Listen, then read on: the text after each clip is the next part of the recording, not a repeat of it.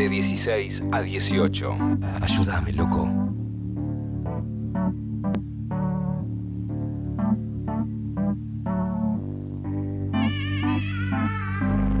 Una vez por semana venimos hablando con alguien que trabaje en radio hace muchos años. Esa es la única premisa que tiene este espacio. Ha pasado Edu de la Puente, ha pasado Diego de la Sala, vieron Nora Lafón la semana pasada, Miki Luzardi.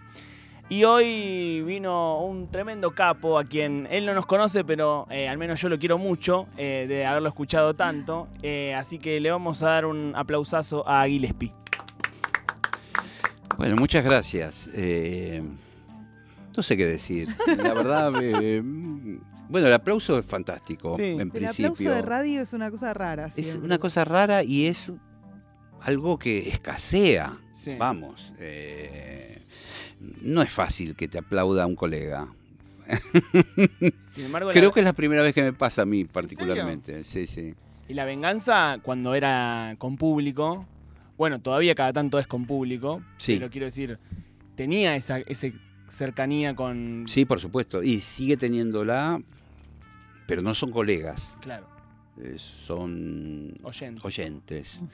Eh, sí, estamos como en una etapa con el programa, con Alejandro Dolina, por supuesto, Patricio Barton, eh, en un momento distinto que parte de, los famosos 30 años del programa, que fueron ya hace varios años, y que empezamos a llevar el programa por el interior del país, a teatros, como si fuera un espectáculo más. Eh, bastante arriesgado de nuestra parte, porque no deja de ser un programa de radio y nos sorprende, bueno, a veces la convocatoria en el medio de, de, una programación que, qué sé yo, el día antes está Fátima Flores y después al otro día está Pedro Alfonso con no sé quién, con la, Lizzie Tagliani, en el medio estamos nosotros haciendo radio. Buenas noches, ¿qué tal? ¿Cómo le va? En un mostrador. Soy una señora. Sí. Dile, ¿qué, te divierte de la radio? Bueno, a mí la radio me, me divierte y me resulta un ámbito cómodo. A mí me parece que la radio, de los medios que yo conocí, eh, es lo más cómodo. A nivel humano, a nivel mm. personal. Cuando vos perdés la dimensión del micrófono y el, otro lado, no dejas de estar en una habitación con cuatro o cinco amigos. Claro. Esto yo nunca lo sentí en la televisión, por ejemplo. Claro. Algo eh, más plástico en la tele, ¿no? Plástico, histérico, eh, todo el mundo tiene más jerarquía que vos, todos. es muy raro, eh, pero bueno, en la radio podés mantener de alguna forma tu integridad. Yo me acuerdo que poner las, veces que he trabajado en televisión no, fueron tantas, pero algunos fueron ciclos anuales de todo el año, en Telefe, en América, en Canal 9, en Canal 7. Generalmente ya cuando entras a la sala de maquillaje te dicen, mira, con ese pelo, vamos a ponerle gel, vamos a no sé qué, viene una mina y te cambia el vestuario, te cambia la camisa, te pone otra cosa. Y vos decís, pero, pero a mí me contrataron, era, era? el anterior el que contrataron, no el que, no, pero ya una vez que pasaste la línea vos tenés que ser lindo, hegemónico, no sé qué. Eh, y eso tiene un poco la televisión, como así también el tema de los tiempos, que los tiempos no son los tuyos. Hay un tipo al lado tuyo que no se ve en cámara, que está al lado del camarógrafo, que te dice, dale, no sé qué, y vos estás hablando de la muerte de tu padre. Y para él es muy largo el tiempo que le estás dedicando a tu padre. Hay que meter el chivo de la soda. Claro, claro. Viste, esa cosa en la radio no la sentís. Viste, eh, por eso me parece un medio hermoso. Lo que me divierte es la improvisación, yendo a tu pregunta. A mí me divierte la improvisación. Me gusta ver la gente como en carne viva, digamos, fuera de, de, las convenciones, de los libretos y de las cosas. Eh, a mí lo que me divierte es, ah, ah, ponele, cuando yo me río de alguien es porque me resulta gracioso. Parece una estupidez lo que digo, pero digo, si alguien se presenta y dice, mira, me presento, yo soy cómico, listo, cagaste, no me, no me voy a reír nunca. Eh, no, a mí, yo elijo quién para mí es cómico. Ujú. Sí, sí. Digamos que a mí me causa gracia. Puede ser un tipo común, un tipo que de cualquier profesión. Decías recién eh, que cuando lográs abstraerte de, bueno, de, de todos los que escuchan afuera, no, no es más que estar en una habitación con cuatro o cinco amigos. Sí, ¿Qué importancia tiene eh, la relación por fuera del programa eh, en vos? ¿no? es muy importante. Para mí es tan importante como la relación dentro del programa. Para mí, diría Bilardo. Para mí, para mí, para mí. para mí es así. No es para todos, esto está claro. Pero digamos, es una de mis tantas cuestiones con, con el medio. Si yo estoy trabajando con gente que es mala gente, o que demuestran ser unos turros, por decirlo de alguna manera, esto me ha pasado en la televisión, eh, yo no quiero compartir el aire. No quiero compartir, no me divierte, no me, me- y algunos dirán, eh, bueno, pero la plata. Bueno, en el caso mío no funciona y está claro. Y se traduce Basta con ver mi auto 2011 para darte cuenta que ah, evidentemente no entendí ese capítulo. Eh, pero no, la plata no me paga a mí el laburo. No, yo tengo que sentir como una espe- especie de amistad y admiración con los que trabajo. Con el negro calculo que te Sí, por supuesto. Eh, Con todos en general. Y vos viviste la radio también desde otro lado, que es eh, desde el ser músico, digamos. Sí, La radio, quizás ahora no tanto, pero eh, en los 80, los 90 fue un complemento importante, calculo, ¿no? De, de los músicos para difundir esa música eh, que hacían. sí, ¿Cómo, sí. cómo- definitivamente ¿Cómo sí. era esa relación entre...? Porque digo, uno... uno Para mí fue sencillo. Sí. Porque, a ver, igual tengo que hacer una salvedad en esta situación. Yo no, a ver, ¿cómo explicarlo? No, no persigo el éxito. A ver. Bueno, ¿viste? Es- es- es- para mí es tan sencillo de decir Pero tenés mucho y es, tiempo muy, y es muy difícil de explicar porque todos dicen, pero este tipo es un estúpido, ¿cómo no le interesa el éxito? Bueno, a mí eh, particularmente no me interesa el éxito. De hecho, he tenido acercamientos. Nunca fui exitoso, pero he tenido acercamientos, de repente estar dos años trabajando en Telefe. Bueno, evidentemente es una pantalla que vas al supermercado y te ve una vieja, se acerca, un tipo, uno no sé qué. Y, ¿Y disfrutás y- de, disfrutás de eso o te genera Para eh, nada. ansiedad o Para nada, no lo disfruto. No lo Mm. disfruto, no disfruto estar conversando con una persona que no entiende lo que yo hago y que es mi fan. Mm. ¿Entendés? Eh, Vos con los anteojitos siempre decís una boludez. Eh, Bueno, eso no lo disfruto yo. Eh, yo para mí no digo una boludez. Y para mí no tengo anteojos. es muy rara mi, mi, mi visión. Soy bien. un poco caprichoso. Veo bárbaro. ¿No te parece una idea quizás distinta del éxito, pero una idea del éxito al fin? Trabajar, por ejemplo, hace tantos años con gente que querés Sí, ese es mi éxito, sí. Trabajar eso, poder mm, pagar mis gastos haciendo lo mío. Porque, a ver, no me... Digamos, yo ahora, en este reportaje, bueno, obviamente, hago de mí mismo, pero en mis otros trabajos también. Y cuando subo, digamos, no es que me reseteo y que tengo que ser cómico y en el otro si voy a laburar con Navarro tengo que ser kirchnerista y si tengo que tocar con Nito Mestre tengo que ser del rock nacional. Yo no tengo que ser nada de eso, ¿entendés? Eh, de- Para mí eso sí es un éxito. De que, bueno, de alguna forma me compran como soy. Eh, entonces, la- cuando me dicen, ¿qué es más difícil, ser músico, ser cómico? Y es que yo hago el mismo muñeco eh, en todos lados. Eh, no me tuve que construir un, un personaje artificial.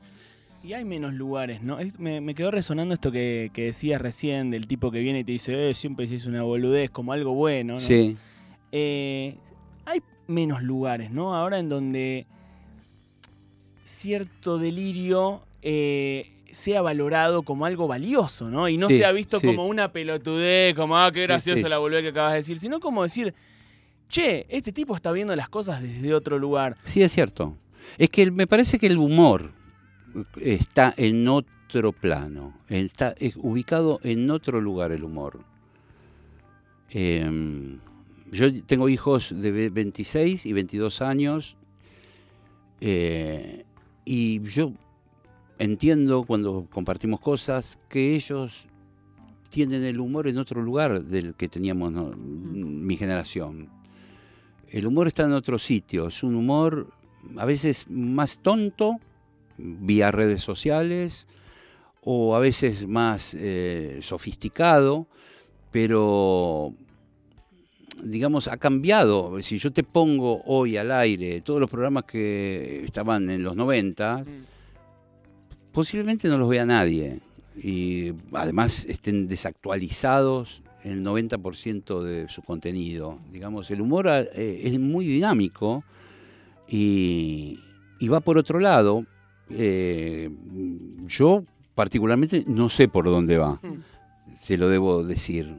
No, no, no sé por dónde va. ¿Considerás que es algo sano eso? ¿O eh, Sí, qué pensás de, de por ahí la gente Sí, que es ya dice, natural. no se, ahora no se puede reírse de nada, viste todo ese discurso Sí. que aparece ahora de, Sí. sobre el tema del humor? Es cierto que no, que no se, que bueno, siempre en el humor hay una víctima y bueno, y que todas las, eh, todas las- alguna, alguna minoría siempre se siente afectada por, por- por- porque le toca el, el lugar de víctima, ¿no? Y, eh, Sí. Cuando eliminemos absolutamente todos esos chistes, eliminaremos el humor. Solo hablaremos en serio. Recién decías que... Eh, pero es un poco así el humor. Tiene esa cosa media chota, si se quiere, que siempre estás medio como riéndote de, de- de alguna situación. No sé si de alguien en particular, pero de O de uno mismo a veces. O de uno mismo, sí, sí, pero siempre es, eh, está dirigido a, digamos, siempre ataca a, a algo el humor. Eh, sí. Guille, Eh, que, perdón, querías... No, recién decías que un poco vos decidís quién te hace reír. ¿Quién es la persona que más te hace reír hoy en día? profesionales del... Puede ser alguien de, de- de la vida. Sí, igual no tendría mm, mucha relevancia, pero yo tengo algunos amigos que a mí me hacen reír, pero después, hablando, viste, específicamente de la profesión del humorista, bueno, el último libro de Woody Allen, que se llama Gravedad Cero, está minado de buenos chistes. Es una bestialidad. O sea, no se puede ser más gracioso que ese tipo. No se puede ser más gracioso. Es una mente genial. Está totalmente cancelado a su vez. Es rarísimo esto que les digo. Pero bueno, eh, hablo como humorista, ¿no? ¿Verdad? Sí. Eh, ¿Qué, te iba a preguntar, ¿qué tiene la noche? Eh, vos hiciste mucho programa de noche, no solo La Venganza, sino en Rock and Pop también mucho programa de tarde-noche o de, sí. de oscuridad, digamos. de- Tiene la noche, la noche tiene para mí una magia, pero no para mí, para, to- para, para muchos. La noche es mágica. Eh, a ver, hay determinada música que funciona de noche. Yo te puedo tocar un tema de Chet Baker, una balada de jazz. Te la toco a las 10 de la mañana, en la municipalidad de Morón, y no tiene nada que ver eh, qué sé yo, eh, la noche tiene algo que en mi época era que, que un poco los caretas se iban a dormir. Entonces es, era un espacio que vos podías sentir como propio. En la ciudad, a mí me encanta Buenos Aires de noche. ¿Por qué? Porque avanzo, pongo primera, segunda, tercera en el auto. eh, eh, digo, parece muy estúpido lo que digo. Hoy no lo puedo hacer, a esta hora no lo puedo hacer. Eh, digamos, la, la ciudad es como tuya, de alguna manera. ¿Y para hacer radio? Y para hacer radio también cambia. digo, también hiciste radio a la mañana. Sí, sí, a las 6 de la mañana, Sí. pero me tuve que entrenar mucho. Eh, yo soy más noctámbulo y digamos hay una cadencia en, la- en la- mi forma de hablar. Eh, yo no tengo el timing del prime time. Eh, yo voy más lento, mis intereses son otros. El tipo de música que vos podés escuchar, a la noche vos podés poner una canción, no sé, del disco Artot de Spinetta y te pueden escribir los oyentes diciendo me emocioné, lloré, no sé qué. Vos pones a las 10 de la mañana, están comprando dólares. No sé. los Qué oyentes. Bueno, o, o- o peleándose con, con- con alguien, ¿viste? Esperando en el turno es como que no tiene nada que ver, ¿viste? Eh, eh, los horarios, ¿viste? Sí, el- digamos, el, lo que sería el, el- el- digamos, algo que tiene que ver con el cuerpo, con el, con el ciclo del ser humano. Eh, a la noche, medio como que, entre comillas, te sacaste los problemas de encima, digo entre comillas, generalmente no, pero o tu día termina y tu predisposición es otra, la gente que va regresando a la casa a veces dice, no me cargues más, ¿viste? El marote, leuco. Eh, ya estoy, viste, estoy por, tener un infarto, viste. Me pongo otro tipo que me hable de otra cosa, que me ponga un tema de Pink Floyd, que me hable de Caetano Veloso, qué sé yo. ¿Y tocar eh, la trompeta en la radio tiene algo distinto de tocarla en un escenario? Mm, No, es lo mismo, es lo mismo. Para mí es lo mismo. Eh, digamos, tocar la trompeta, mm, yo me, me, me, me- me copo de la misma manera. es, eh, no, no. mm, Es un privilegio, qué sé yo. Digo, no, no sé cuántos tocan la trompeta en la radio argentina. No, qué sé yo, vos. quizás. Pero digo, Vos, por eso tocado digo. el saxo en algún momento. Claro, claro, viste, es que son como cosas raras y que yo las disfruto porque aparte, vamos, trato de tocar bien Mm. eh, digamos, eh, estar dentro de los cánones de, la- de la música, llámese afinación, sonido, eh, inspiración. Hablamos con Gillespie, por si alguno no se da cuenta, al escuchar su voz, en este ciclo que tenemos una vez por semana para hablar con gente que trabaja en la radio hace muchos años. Esa es la única premisa. Eh, Gillespie está haciendo, es compañero de la radio, de Sí, forma. somos compañeros, Hace La sí. hora líquida los viernes a las Sí, 9 sí. de la noche. Eh, De alguna forma y de muchas formas. Somos de compañeros de la radio. de todas las formas. Pero che, de todas las formas posibles. he estado diariamente acá. Lo Sí, que pasa claro. que ahora soy como más un, como un satélite, pero este estudio he estado varios años, cuatro años estuve aquí. Te vi el año pasado en una nota que hiciste con Dillon, Sí. eh, muy, muy linda. ¿Cómo, qué, qué te pasa con los, con los nuevos géneros musicales? Bueno, máximo respeto de mi parte, digamos. eh, a ver, hay dos formas de... Yo tengo 57 años y pronto 58, digamos, lógicamente, pero... eh, Y así será. y, y he visto muy buenas bandas y bandas que, que- que- que- con las cuales compartí mi adolescencia y con las cuales tengo un poco mi corazón este, ya entregado. Y esto le pasará a ustedes, eh, con las de sus propias generaciones. Pero reconozco que en Argentina hay un movimiento nuevo que quizás es tan importante como aquel de Charlie Spinetta, Soda Stereo, está pasando ahora. Dillon es uno, Mm. pero máximo respeto, mm, digamos, es- o hay otros códigos, otro tipo de, ha- de hacer música, pero la, la, la onda es alta onda. O sea, son flacos que tienen eso que, que, que- que otros no lo tienen. Eh, digamos, me pasa con Catriel, me pasa con Dillon, con Woz, me pasa con muchos eh, chicos y chicas. Eh, es impresionante. Esta generación, yo creo, está llegando más lejos. O sea, cuando vos ves a, no sé, Bizarrap con Sí, sí, sí. Shakira, A nivel Jimmy internacional. Fallon, no sé qué, eh, superaron todo. O sea, no es, no es, no estoy inventando nada. Eh, te vamos a hacer, eh, Guile, nosotros tenemos un sistema Tenga llamado, cuidado. llamado Kinichin. Cuidado. Es una mezcla entre el I Ching y la quiniela. Cambia vidas. Bueno. Que a veces nos acordamos de hacerlo. Sí, Bueno. sí, se lo hacemos a, a todas las personas que nos acordamos de hacérselo. Bueno. Ahí me lo va a traer. ¿Me eh, van a someter a eso? Te vamos a Dale. someter a eso. Es- es- entra en un libro rojo, viste, que tiene Sí, algo sí, de muy, analógico muy también. misterioso todo. Tiene algo de analógico. Analógico Pero es total. pura ciencia, ¿eh? Es libro de papel. Es un libro de papel. Mientras te pregunto también otra cosa que, que venimos charlando con casi todos los que vienen. Y es si se te ocurre alguien, si yo te pregunto quién fue o es él o la Maradona de la radio argentina. Bueno, hay muchos. Se me ocurre, bueno, Dolina es. eh, podría estar un rato largo argumentando. No, es- no es necesario, quizás, ahondar demasiado. No, no. Dolina, su capacidad, su inteligencia, su cultura, su, ar- su don de artista, porque es músico, canta, toca el piano. es- Es una cosa muy difícil de empardar. Después hubo, claro que hay. eh, algunos antes, o quizás otros, eh, no sé, se me ocurre Lalo en épocas de rock and pop, un tipo muy genial, unos programas insólitos. Eh, mm, quizás Rebord puede ser ahora, ¿no? Sí, sí. tal Tipo talentoso. No, un tipo eh, que claramente está marcando algo Eh, generacionalmente. Sí. eh, mm, ¿Lo ves?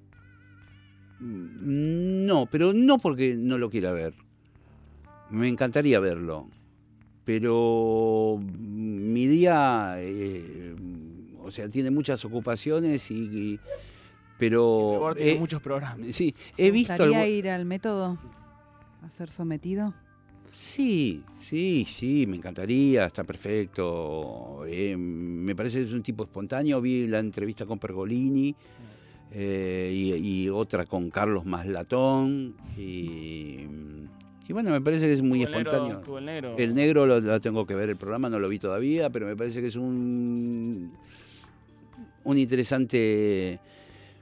No sé si es de la nueva generación, porque desconozco. Sí, por sí. ahí us- ustedes deben ser más chicos, seguramente. No, Quizás. más o menos somos. de Bueno, pero eh, me o parece piola, está, está perfecto. Bueno, Guile, vamos a hacerte el Kinichín. Vos Cuidado, que- cuidado.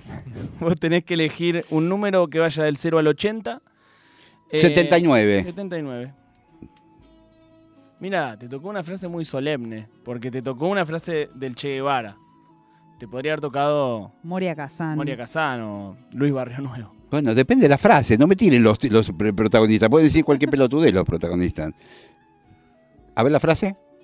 A mí me sorprende la eficacia que tiene el Kinichín, porque siempre cae. No, tengan cuidado. me parece bueno. que está arreglado aparte. No, bueno, Bueno. no. Ah, no. Ya verá usted Ya qué hace venía con elegida la frase cualquier número que hubiera dicho. No, mire usted, ya verá usted qué tiene hace con razón, eso. tiene razón, que corresponde al número. Bueno, bueno, muy bien. Transparencia. Hay que endurecerse sin jamás perder la ternura. Me parece genial. Es una frase inexplicable y buenísima. No, no, endurecerse en las cosas que uno tiene como convicción. Siempre con límite, tampoco tiene que ser un tirano HDP, pero digo endurecerse y, y la ternura está bien. Es esa parte infantil, esa parte de niño, de niña, lo que fuere que, que, que, que uno tiene que mantener. Yo, de hecho, en la música es el niño.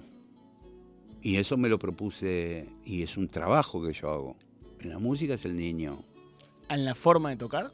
En todo, sí. Cuando me pongo a componer y todo, porque empieza, no, ese acorde lo hizo. No, no, no, no.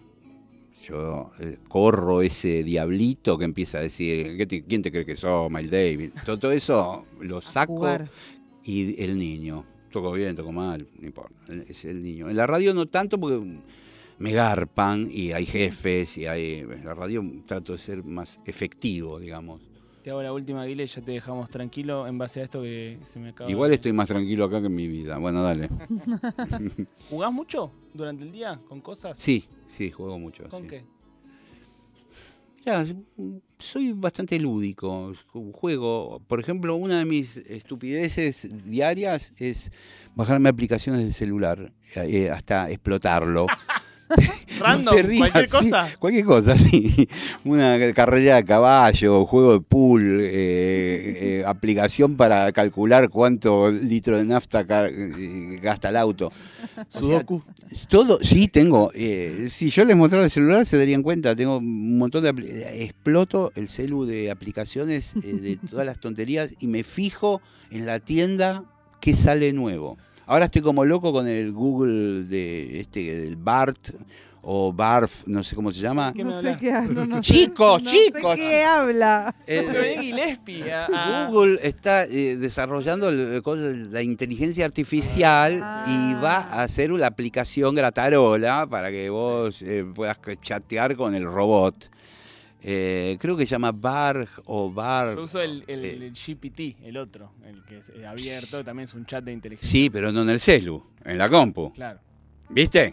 Eh, Yo lo quiero en el celu. Bard. Bard. Bard, Bard, eso va- lo va a sacar Google en los próximos. Ya lo sacó en inglés, está eh, pronta.